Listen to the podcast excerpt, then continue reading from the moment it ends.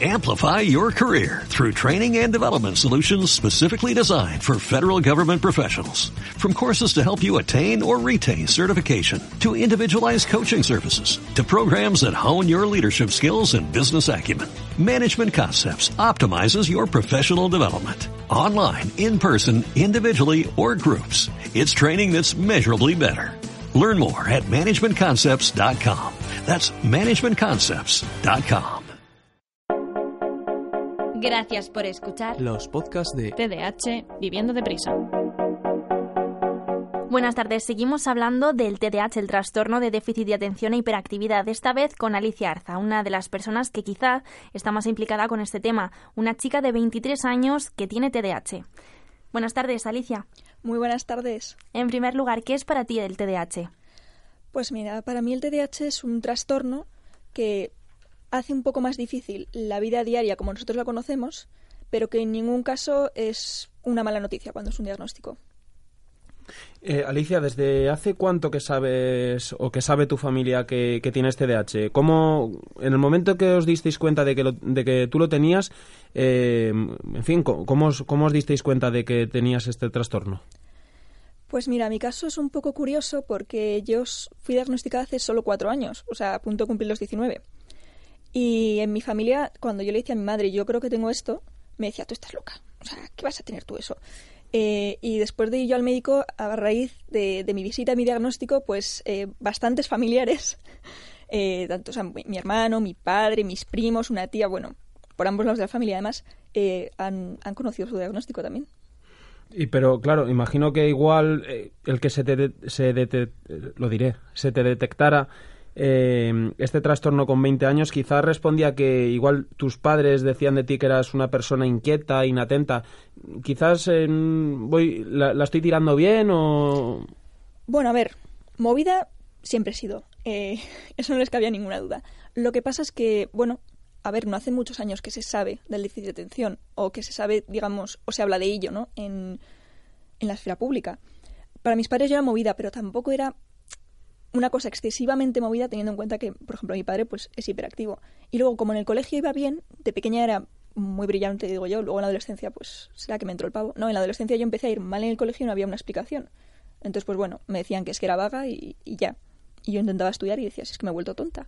Entonces, bueno, como fui pasando el colegio, no tan brillantemente como podría haberlo hecho, pero como iba pasando, nadie sospechó que podía tener déficit de atención. ¿En qué aspecto de tu vida te ha influido el eh, tener TDAH, sobre todo en los estudios, en el ámbito académico? Pues a ver, he de decir que el ámbito académico no es donde más me ha influido, porque ya digo que como podía, seguía pasando de curso, pues digamos que mantenía un nivel normal. Quizá hubiera hecho cosas más grandes, por decirlo de alguna manera, de no haber tenido TDAH o de haberlo sabido antes. Pero es verdad que no puedes calcular el tiempo de estudio. Es decir, yo podía estar una mañana entera en la biblioteca y estudiarme dos páginas, y malamente, y sin embargo, a la noche meterme 20 páginas en una hora. O sea, es como no saber a qué velocidad vas con el coche. Y eso, pues, imagino que te, que te creaba problemas, sobre todo a la hora de, de, intentar hablarlo con los profesores. Desde, desde tu colegio, desde los institutos en los que hayas estado, eh, ¿se amoldaban o, o, digamos, se, se, acoplaban a tus necesidades en cuanto a que mira el esfuerzo que estoy haciendo y, luego que igual, pues eso es lo que tú nos estás contando, que estudio dos páginas y luego estudio veinte, pero igual los resultados no se correspondían eh, a un, digamos, a un esfuerzo que hacías por tu parte. ¿El colegio sabía de tu situación? O sea, ¿se amoldaba, amoldaba un plan de estudios acorde a, por lo que tú estabas eh, necesitando? Pues mira, en mi caso el colegio no podía hacer nada porque ni el colegio lo sabía ni lo sabía yo, porque como te he dicho antes, hasta los 19 años no supimos. Sin embargo, con mi hermano y con otros casos que sí que he conocido muy cercanos, o bueno, o gente que te escribe, ¿no? Eh, ahora mismo los colegios se implican más. Evidentemente, a veces y por desgracia es un poco cuestión de suerte, pero sí que a los niños se les fraccionan los exámenes, se les, hace, se les hace a veces exámenes orales, se les da un tiempo extra por ley. Entonces, ahora mismo sí que hay mucha más implicación, pero repito, por desgracia, a veces depende del centro y sobre todo del profesor que te toque. O sea que, mm, digamos que, que, la adaptación a esto de los centros de enseñanza, las personas que tenéis TDAH, eh, poco a poco se va un poco avanzando. ¿Tú crees que esto va a ir a mejor con el paso del tiempo? Sin ninguna duda. Yo creo que simplemente cuesta un poco ¿no? Eh, hacerse a ello, pero la dislexia ahora mismo es comprendida por todo el mundo y entendida. Entonces creo que poco a poco em, las cosas de palacio van despacio, que se dice, ¿no? Yo espero que dentro de 20 años no haya ninguna duda y, y, a los niños que vengan después pues tengan más facilidades. Ya digo que yo he visto un cambio muy positivo en los últimos años e incluso en la universidad. Yo en la facultad eh, tenía tiempo extra. La verdad es que solamente lo necesité en dos ocasiones, pero tenía un tiempo extra para terminar los exámenes. Y eso creo que es un gran avance, porque a veces se limita a la gente con déficit de atención a la educación básica y podemos llegar igual de lejos que cualquier otra persona. ¿Ha recibido algún tipo de tratamiento? Eh, sí, sí, yo tomo medicación desde, la verdad es que desde el diagnóstico. Y vamos, mm, soy muy feliz con ella. Siempre digo que aunque me dijeran que quita años de vida, que no me lo han dicho, me daría igual porque la vida que añade a mis años es, es increíble. ¿Y qué te animó a dar este paso para, para comenzar con este tratamiento? Bueno, pues eh, ver que había mucha frustración, ¿no? Decir, podía estar dos semanas estudiando para un examen y llegar al examen y que me sonara chino totalmente. Y luego, como también tiendo a dejar las cosas para el final, estudiarme un examen la noche anterior y sacar un 7. O sea, hablando en la universidad y decía, esto no puede ser, o sea, a mí me pasa algo. Y luego, pues también tenía un. siempre tengo un carácter fuerte, ¿no? Pero mucha impulsividad. Y, la verdad es que estoy muy agradecida a la doctora que, me dio el diagnóstico, Pilar, si en algún momento escuchas esto, gracias. y, realmente simplemente me fié. Dije, pues si esto le funciona a la gente, ¿por qué no me va a funcionar a mí? Es decir, que yo era escéptica del déficit de atención antes, ¿eh? Y realmente cuando lo probé, dije, wow, qué, qué respiro poder ser más dueña de mi vida. ¿A qué profesionales tuviste que acudir para comenzar con el tratamiento? Pues en mi caso tuve que ir a psiquiatría. Sé que ahora en algunos centros hacen el diagnóstico por psicólogos, luego van a neurólogos, pero en mi centro médico se encargó una psiquiatra. ¿Y de qué tipo de fármacos estamos hablando? ¿De cómo es tu tratamiento? Nada, eh, yo tomo una pastilla eh, después de desayunar, muy importante, porque es verdad que al principio quita un poco el apetito y si te la tomas antes de desayunar, la gente tiende a perder kilos los primeros meses de tratamiento. Pero bueno, también hay gente que me ha dicho que, que les ceda las pastillas, que así hacen la operación bikini, ¿no? Pero eh, realmente simplemente es tomar una pastilla después del desayuno y yo en concreto tomo Concerta, que es como la primera generación de medicamentos, que es metilfidenato, es que nunca lo pronuncio bien, eh, que en el fondo siempre se dice son como derivados de, de, anfetaminas, pero en el cerebro del déficit de atención hace el efecto contrario a una persona normal. Es decir, si a una persona con déficit de atención le das esta pastilla, se acelera, pero a nosotros nos ralentiza. A día de hoy eh, te sigues medicando, pero mm, ¿te han dicho si en algún momento vas a poder dejar estos medicamentos? Eh, sí, por supuesto. A ver, eh, yo me medico porque mejora mi calidad de vida. ¿Podría haber seguido viviendo sin medicación? Sí, pero para mí hay una gran diferencia entre sobrevivir y vivir. Entonces, creo que no hay por qué estar pasando momentos terribles y duros para seguir, por ejemplo, con tu formación académica o en tu familia o tener problemas de relaciones personales cuando, igual que a una persona, si es diabética, le dan insulina, ¿por qué no a una persona que tiene atención le van a dar algo que haga que su vida sea mejor? Entonces, me planteo en el futuro dejarlo, es posible. Pero ahora, como estoy haciendo una tesis doctoral, pues para estudiar, la verdad, necesito concentrarme. Alicia, mm, una tendencia que tienen muchas personas cuando alguien les habla del TDAH es eh, ponerle etiquetas, estigmatizarlo de alguna manera, estos famosos estereotipos que seguramente a ti te hayan contado. Eh, ¿Alguna vez em, tú has tenido que pasar por esa situación de, de, escuchar a la gente decir, no, tú lo que tienes es que simplemente como que no, no, para quieta, pero bueno, es que es una persona muy movida. Tú has tenido que pasar por eso, ¿verdad? Eh, a ver, sí, yo por ejemplo me pasó una cosa muy curiosa y es que yo nunca había tenido problemas de ortografía. Y al principio cuando empecé con el tratamiento empecé a tener más problemas de ortografía, solamente durante un tiempo, pero bueno. Entonces revisaba los exámenes para ver si había tenido algún tipo de falta de ortografía, simplemente por, porque me dijo el médico digo, quiero controlar esto.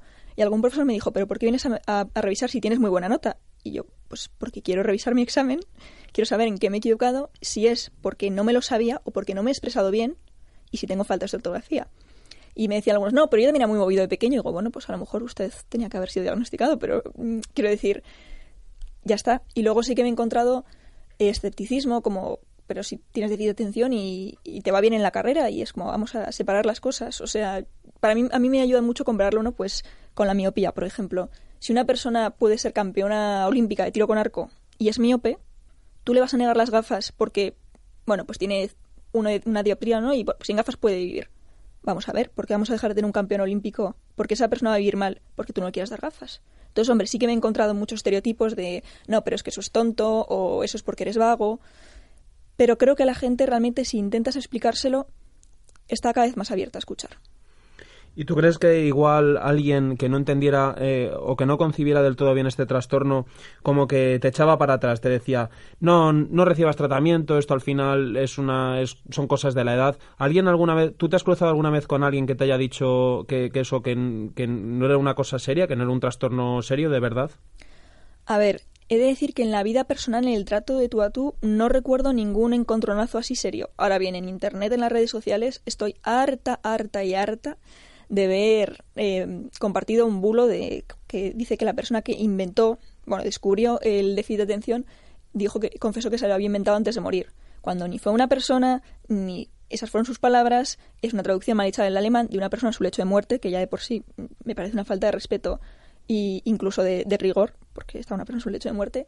Y es verdad que la gente dice pues eso que es una invención, que son las farmacéuticas, que es que lo que no se tiene es paciencia con los niños pues sí, siempre vas a encontrar gente, pero realmente yo creo que cuando la gente está dispuesta a escuchar y tú les cuentas su experiencia, se sorprenden y, les resulta grato. Entiendo que porque en mi caso yo les digo que pues yo me va bien académicamente y que no ha sido una decisión de quiero o necesito aprobar. Entonces eso a veces a mí me sirve para, ¿no? para que la gente escuche un poquito más. Que no es que mis padres quisieran que yo fuera como el resto, ni mucho menos. A día de hoy eh, no existe un tratamiento que sea universal, que sea, mm, pues eso, que sirva para todos, eh, todas las personas que tienen TDAH, sino que este se toma en función de las necesidades de cada uno. ¿Cuál crees que es la mejor forma de tratar el TDAH? Uf, eh, bueno, es decir, no hay un tratamiento universal y tampoco creo que lo deba haber porque somos personas y somos diferentes. Sinceramente, no me atrevo a decir que, o sea, decir, el mejor tratamiento será el mejor para cada persona porque como digo, yo sigo tomando lo que es como la primera generación de medicamentos, me intentaron, o sea, me intentaron cambiar a uno más moderno, que en teoría tiene menos efectos secundarios, y me dijeron, el 95% de la gente le va de maravilla. Bueno, pues yo fui ese 5% que le fue terrible. Y dije, pues si yo estoy bien con lo que tomo, tomo menos dosis de la que en teoría, por edad, por peso, debería tomar, porque me es suficiente, pues ¿para qué, no? Entonces yo creo que en algunos casos la medicación es necesaria, en otros no, en algunos casos lo es, y siempre debe ir acompañado ¿no? de, ese hablar con, un especialista, de aprender técnicas, porque, hombre, el objetivo es que no tengas que estar tomando esa medicación toda tu vida. En personas que se detecta de, cuando son adultos o en situaciones concretas, quizá ya se haga algo crónico, pero cuando se detecta en un niño es muy posible que con el tratamiento, con las técnicas, aprendiendo a llevarlo, en la edad adulta no tenga que medicarse. Alicia, tú has dicho que, que bueno, te sometiste a este tratamiento y que, bueno, desgraciadamente eh, formabas parte de ese 5% que no, que no respondía bien a ese tratamiento. Pero, ¿esto cómo funciona? O sea, ¿esto es un eh, fallo acierto, fallo acierto hasta que se da con un tratamiento, em, digamos, eficaz o eficiente con uno? ¿O es, eh, o directamente según se diagnostica y se trata, es, ese es el adecuado de, el primer diagnóstico que hacen es el adecuado o es más fallo acierto? No, la verdad es que es más fallo acierto y de hecho es lo que a muchas personas le echa para atrás. A ver, como digo yo, este, este cambio de tratamiento que me hicieron que me intentaron hacer a mí me dejaba como, como si estuviera con la gripe. O sea, muy aplatanada, muy cansada, un poco zombie y dije, o sea, esto no es para mí. O sea, que no, no hace el efecto que se debe, ¿no? Entonces, claro, yo en mi caso tuve suerte porque en realidad en la primera dieron con un tratamiento que funcionaba. Es verdad que al principio me dieron más dosis de la que realmente me hacía falta y hubo que ajustar y tal, pero no fue una cosa muy traumática, por decirlo de alguna manera. Hay otras personas que les cuesta más encontrar lo que sirve para ellos, sobre todo en niños, y que hay que hacer cambios porque los niños crecen más rápido, eh, ganan peso, tienen más eh, necesidades en el colegio conforme no van subiendo de curso. Entonces sí que es un poco acierto error, pero a ver, es acierto error en el sentido de que ya los profesionales, digamos que etiquetan un poco al niño que tienen, pues eh, han visto muchos y saben más o menos lo que le va a ir bien. Y en mi caso también hay bastante importancia en la familia. Lo que a uno le ha ido bien, normalmente le ha ido bien al resto de la familia. Alicia, ¿tú conoces a más gente que esté diagnosticada de TDAH? Uf, mucha. Y otra que he llegado a diagnosticar yo. O sea que y eh, hablándolo con ellos sobre cómo eh, tratan este diagnóstico, eh, ¿te han contado algo que digas tú, cómo es posible que, hagan esto contigo o te mediquen esta cosa? ¿Hay algún tratamiento con el que no estés de acuerdo del todo? Y si nos puedes explicar por qué no estás de acuerdo, en el caso de que te hayas encontrado con, alguno de estos, de estos casos. No, la verdad es que no me he encontrado con nadie a, la que, a quien le haya dado una, una medicación o un tratamiento que haya dicho esto me parece una burrada También he de decir que yo no soy médico, con lo cual, hombre, creo que no se me ha presentado delante, pero a lo mejor si lo hubiese tenido delante no lo hubiese sabido. Lo que sí me he encontrado es gente que, como digo, que les han dicho, uy, pues mira, sí, tienes déficit de atención, pero mira, como has ido sobreviviendo, no te voy a medicar. Y claro, creo que todavía falta entender que no es lo mismo vivir que sobrevivir. O sea, si a una persona en su ámbito familiar le está causando eh, graves, eh, graves broncas y, realmente, o sea, que está siendo malo para toda la familia, eh, sobre todo la impulsividad, el temperamento, las reacciones que esa persona tiene, que no puede controlar, que se siente mal y está minando su autoestima, ¿por qué vas a negarle a una persona que viva feliz? Porque ya ha podido sobrevivir a lo que es, digamos, aceptado que es pasar el, digamos, el curso escolar. Está demasiado ligado el déficit de atención a, los, a las cosas académicas, cuando va mucho más allá de, del colegio y la universidad. ¿Crees que es más fácil que una persona que tenga TDAH consuma estupefacientes o, o, crees que es algo más bien de la persona, algo más individual y no influye el TDAH en esto? Pues a ver, yo aquí quiero hablar con algo de cautela porque como digo no soy una experta, eh, desde luego en el campo médico. Sí que he leído algún estudio que dice que los menores, los niños que tienen déficit de atención y no son tratados, tienen más posibilidades de abusar en la adolescencia de alcohol y de drogas. Imagino que se debe a la impulsividad que nos caracteriza. Pero de todas formas, no se podría generalizar y decir que por tener déficit de atención se va a abusar, porque yo, por ejemplo, no he cogido una borrachera en mi vida y tampoco le he dado las drogas. Así que generalizar no se puede, pero sí que hay estudios que indican que por la impulsividad podría darse. Y de hecho sé de algún padre que el paso de, dar, de medicar a sus hijos ha sido pensando en eso, no en las notas, sino decir, quiero que su vida social no acabe mal, ¿no? Que no acabe derivando en, pues eso, en alcohol y en drogas por no ayudarle yo.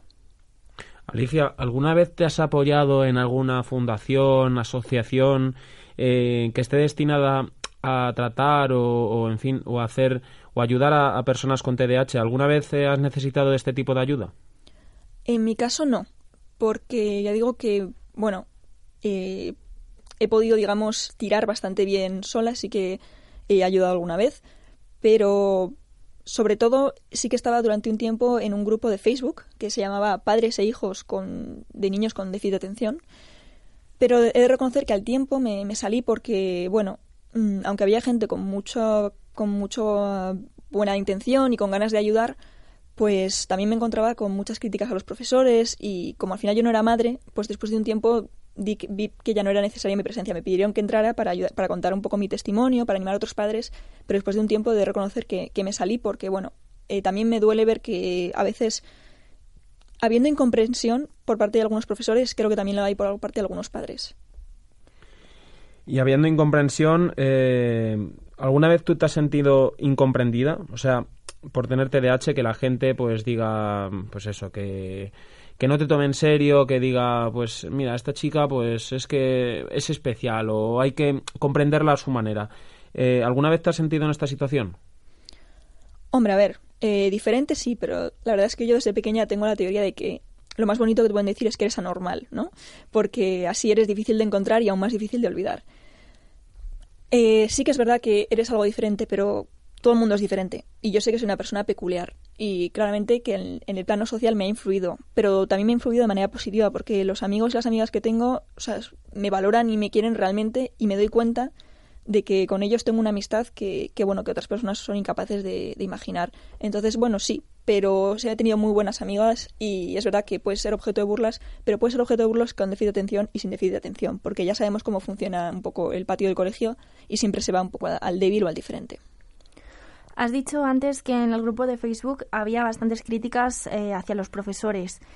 Mm, ¿Tú qué propondrías para mejorar los ámbitos educativo y sanitario a la hora de trabajar con personas que tengan TDAH?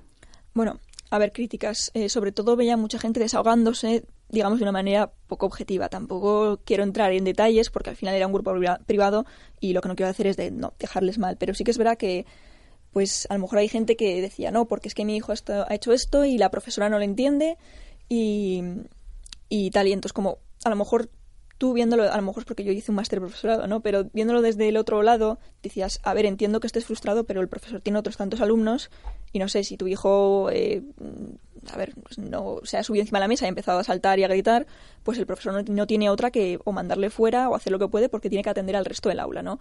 Entonces, a veces es difícil porque se acumulan una y otra, se etiqueta, entonces hay frustración y ya un momento en el que hay un enfado es muy difícil la comunicación entre, entre profesores y padres. Entonces, ¿qué se me ocurre a mí para mejorar las cosas? Hombre, eh, yo creo que sería muy conveniente que en todos los colegios se hablara de las necesidades educativas especiales de todo tipo, ¿eh? porque también es muy difícil tener un hijo autista y la gente no es eh, para nada consciente de lo que es de lo que es esto y de repente es un niño que tiene una rabieta muy grande, un niño que por edad no parece que la deba tener, ¿no? Y, y a lo mejor lo primero que la gente piensa es pues que niño más mal educado o qué padres y realmente no sabes lo que, lo que está sufriendo esa persona allí. Entonces creo que en todos los colegios se debería de enseñar más tanto a profesores como sobre todo al resto de los padres, porque hasta que no te tocan no eres, no eres consciente de ello y con eso ganaríamos mucho. Y desde el ámbito sanitario, pues exactamente lo mismo, que no podemos encontrarnos con profesionales que digan que basta con sobrevivir. Todos tenemos derecho a vivir felices. O sea que mm, aquí en España es que no estamos bien informados sobre este tema, imagino. Mm, para nada. Yo creo que se va, se va mejorando, pero hay muchísima, muchísima desinformación. Y es verdad que ahora, como hay más niños que son diagnosticados y que son tratados, pues es más fácil que alguien conozca a una persona que tenga déficit de atención. Pero sigue habiendo muchísima, muchísima desinformación y sobre todo las noticias virales, los bulos, no ayudan nada, porque eso es lo que se queda en la mente de la gente. dicen, va, pues es que este no quiere estudiar o los padres quieren que haga tal. Entonces, aunque poco a poco va mejorando, sigue habiendo muchísima desinformación y eso es una pena porque no ayuda a nada, no ayuda ni para la gente que realmente lo tiene y lo necesita y sobre todo beneficiará a la gente que esté haciendo un mal uso de, este trastorno porque yo creo que sí que a veces hay un sobrediagnóstico, igual que hay un infradiagnóstico. Entonces, por eso tampoco, tampoco se puede hablar con ligereza. Eh, ¿Consideras que tener TDAH en España es un tabú o crees que la gente mm, cuando se entera de, que alguien lo padece es comprensiva o, reconoce este, este trastorno? Bueno, eh, creo que depende mucho del contexto. No me parece exactamente un tabú, pero sí que es verdad que, hombre, a veces el diagnóstico puede complicar las cosas en, el plano, por ejemplo, escolar, académico. Laboral no creo que tanto, pero me parece que hay otros trastornos generales del aprendizaje o otros, bueno, otros problemas que son muchísimo más tabú, porque a día de hoy los profesores sí que reciben más formación sobre déficit de atención, pero por ejemplo sobre altas capacidades, cero patatero. Entonces, realmente eh, me parece que hay otras cosas que en teoría tienen que ser mejores o buenas y que son más varapalo y hacen mucho más difícil la escolarización que un déficit de atención. Alicia, igual, bueno, esto no lo sabes porque es eh, parte legislativa y demás, pero bueno, el 21 de febrero de este año se aprobó en el Congreso eh, una proposición eh, no de ley para reconocer las necesidades específicas de apoyo educativo a niños con TDAH eh, a la hora pues de garantizar becas, ayudas y demás. ¿Tú cómo valoras, cómo ves este paso? ¿Tú crees que es, tarde o temprano estos niños o niñas que tienen TDAH van a acceder en mayor medida a estas ayudas por parte del Ministerio para poder seguir estudiando o, digamos, eh, seguir un ritmo normal eh, en, el, en el conjunto de la clase. ¿Tú, tú, cómo, ¿Tú cómo crees que se va a abordar este, este tema de ayudas? Pues he de decirte que no lo tengo claro, porque si no me equivoco, en, en la LOMCE ya anteriormente estaba contemplado el tema de las necesidades educativas especiales, incluyendo déficit de atención, incluyendo altas capacidades, y que, bueno, se tenían que atender, y había unas medidas y unos protocolos, perdón.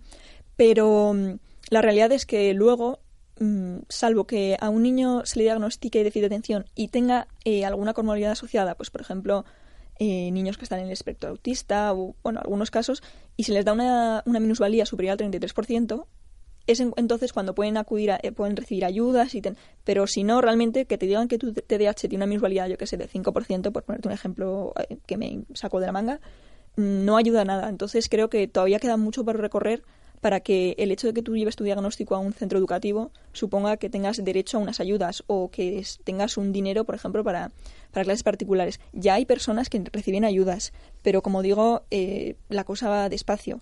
Y sobre todo, bueno, pues los colegios al final tienen los recursos que tienen, los profesores tienen que atender a un montón de alumnos en el aula, no solamente al que tiene necesidades educativas especiales, o sea, todos los niños tienen derecho a aprender entonces creo que todavía queda muchísimo camino por recorrer en todos los sentidos, incluidos los de las becas. Y bueno, ya, bueno, estamos ya haciéndote las últimas preguntas, no te queremos quitar más tiempo, pero bueno, eh, estamos aquí hablando del TDAH como si todo fuera malo, como si no trajera más que perjuicio eh, al, resto de, al resto de personas. Pero bueno, tú, eh, ¿qué beneficios ves de una persona o qué cosas positivas ves de una persona que tiene TDAH? A ti, cuando la gente habla de ti o, habla contigo, ¿qué cualidades destaca, destaca de ti como persona más allá de que tengas TDAH o no lo tengas? Hombre, a ver, Perdón si he dado la impresión de que todo era negativo, ni mucho menos. No, no, tampoco, tampoco queremos eh, nosotros reflejar que es negativo, sino que, bueno, estamos haciendo eh, las preguntas pues a, psiquiatras, a psicólogos, a asociaciones, que nos cuenten un poco las, las cosas positivas de tener a alguien, eh, de conocer a alguien y de estar con alguien que tiene un trastorno de déficit de atención o hiperactividad. Por eso, o sea, justamente quiero preguntártelo porque, claro, tú eres la persona más implicada respecto a esto, claro. Bueno, pues mira, te voy a decir que con una persona con de atención no te vas a aburrir, eso desde luego. y que probablemente acabes un poco agotado porque tenemos un ritmo eh, muy acelerado. Yo me estoy conteniendo y espero haberlo hecho un poco bien, pero hablo muy rápido. Eh, a veces eh, hasta en mi casa cuesta que me entiendan. Y ya cuando hablo en inglés, bueno, o sea, terrible. Pero la cuestión es que tener una persona con déficit de atención al lado es igual de maravilloso que tener cualquier otra persona y yo creo que a la gente admira mucho que yo me vuelco muchísimo con las cosas. Realmente lo malo que tiene, que tiene el déficit de atención de que a veces te tomas todo como muy a pecho, ¿no? Y, eres como muy sentido, también tienes un lado positivo y es que quieres y quieres muchísimo y que te vuelcas con la gente que lo necesita y que no toleras las injusticias entonces yo creo que siempre tienes ese voy a tirar de la gente, vamos a hacer esta actividad, vamos a hacer lo otro, eh, hay gente que es muy líder, entonces realmente hay muchísimas cosas positivas, lo que hay que hacer es encauzarlas. Realmente si un niño le dan mal las matemáticas y le da muy bien el dibujo, lo que tendremos que hacer es potenciar el dibujo y no dar tanto, no prestar tanta atención a que no se le den bien las matemáticas. Pues el déficit de atención tiene sus limitaciones, pero también tiene muchísimos beneficios. Como digo, a mí me da tiempo a hacer un montón de cosas porque la energía me sobra.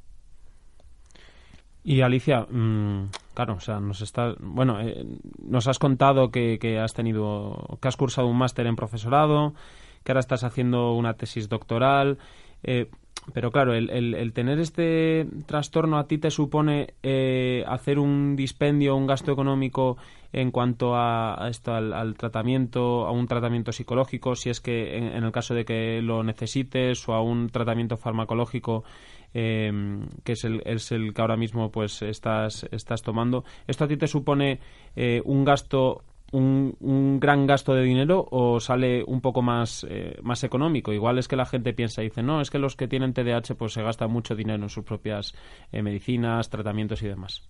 Hombre, a ver, depende de cada caso. Desde luego, mm, yo como solamente tomo medicación y por, bueno, por las, como tal y cual la seguridad social, pues tampoco, hombre, es un gasto importante, pero es asumible y desde luego me quitaría de mil cosas antes que quitarme la medicación. Y de hecho en Navarra ahora mismo, que es donde vivo yo, hay unas ayudas y yo, por ejemplo, porque estoy haciendo la tesis doctoral con una beca, no llego al mínimo, o sea, al perdón, al máximo de lo que se cobra en un año y puedo pedir las ayudas y pagaría un máximo de 8 euros al mes. Sí que he escuchado casos de gente que no medica a sus hijos porque no se lo puede permitir.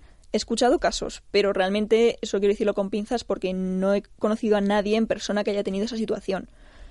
Eh, también, como digo, depende mucho, porque si tú tienes un hijo que necesita ir a un logopeda porque tiene problemas, porque necesita unas clases particulares, porque necesita eh, tratamientos con, con un psicólogo cada semana, obviamente eso hace que se encarezcan muchísimo porque normalmente la gente tira hacia lo privado, porque la seguridad social a veces funciona bien y otras veces no puede dar esa atención personalizada que se necesita y hay gente que, que opta por, por destinar cantidades importantes de dinero a, este trastorno. Ahora bien, a mí no me ha arruinado eh, y, con, la mayoría de la gente que conozco no ha tenido que hacer unos grandes desembolsos por el déficit de atención. A lo mejor por otros eh, trastornos o problemas sí.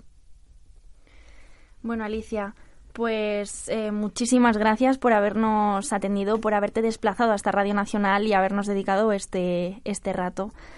Y muchísimas gracias por todo. Muchísimas gracias a vosotros por dar visibilidad y nada, que si hay alguien, quería decir, si me lo permitís, que si hay alguien que, que tiene miedo o que diagnostiquen a su hijo, que se dé cuenta de que un diagnóstico no es una mala noticia, porque una vez que sabes lo que te pasa ya eres consciente y puedes abordarlo y entiendes que no es que tú fueras vago ni que el resto de la gente fuera mejor, sino que te cuesta, que funcionas de manera diferente, pero que con el tiempo y con esfuerzo eh, todo lo que quieras lo puedes conseguir, porque al final si tú eres capaz de correr los 100 metros lisos, lo serás con y sin déficit de atención. Hay que ver las virtudes que tiene cada uno y potenciarlos y no frustrarse y no querer ser igual que los demás, porque ser único también es maravilloso. Pues muchas gracias, Alicia, de verdad, por, por, esta, último, por esta última reflexión que seguramente pues la, incluiremos en el documental. Y nada, eh, por mi parte agradecerte que te hayas acercado hasta Radio Nacional en Pamplona. Y nada, que, que un placer. Muchísimas gracias, un placer hablar con vosotros. Gracias. Gracias, adiós. Adiós. Puedes escuchar más entrevistas en nuestra web TDH, Viviendo Deprisa.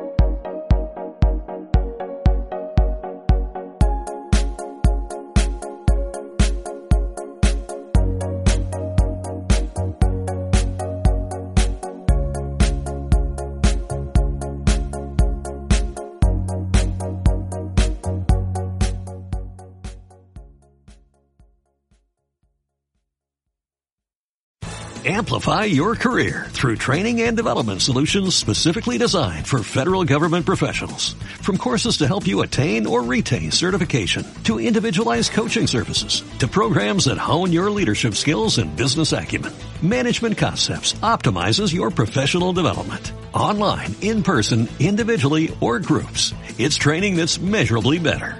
Learn more at managementconcepts.com. That's managementconcepts.com.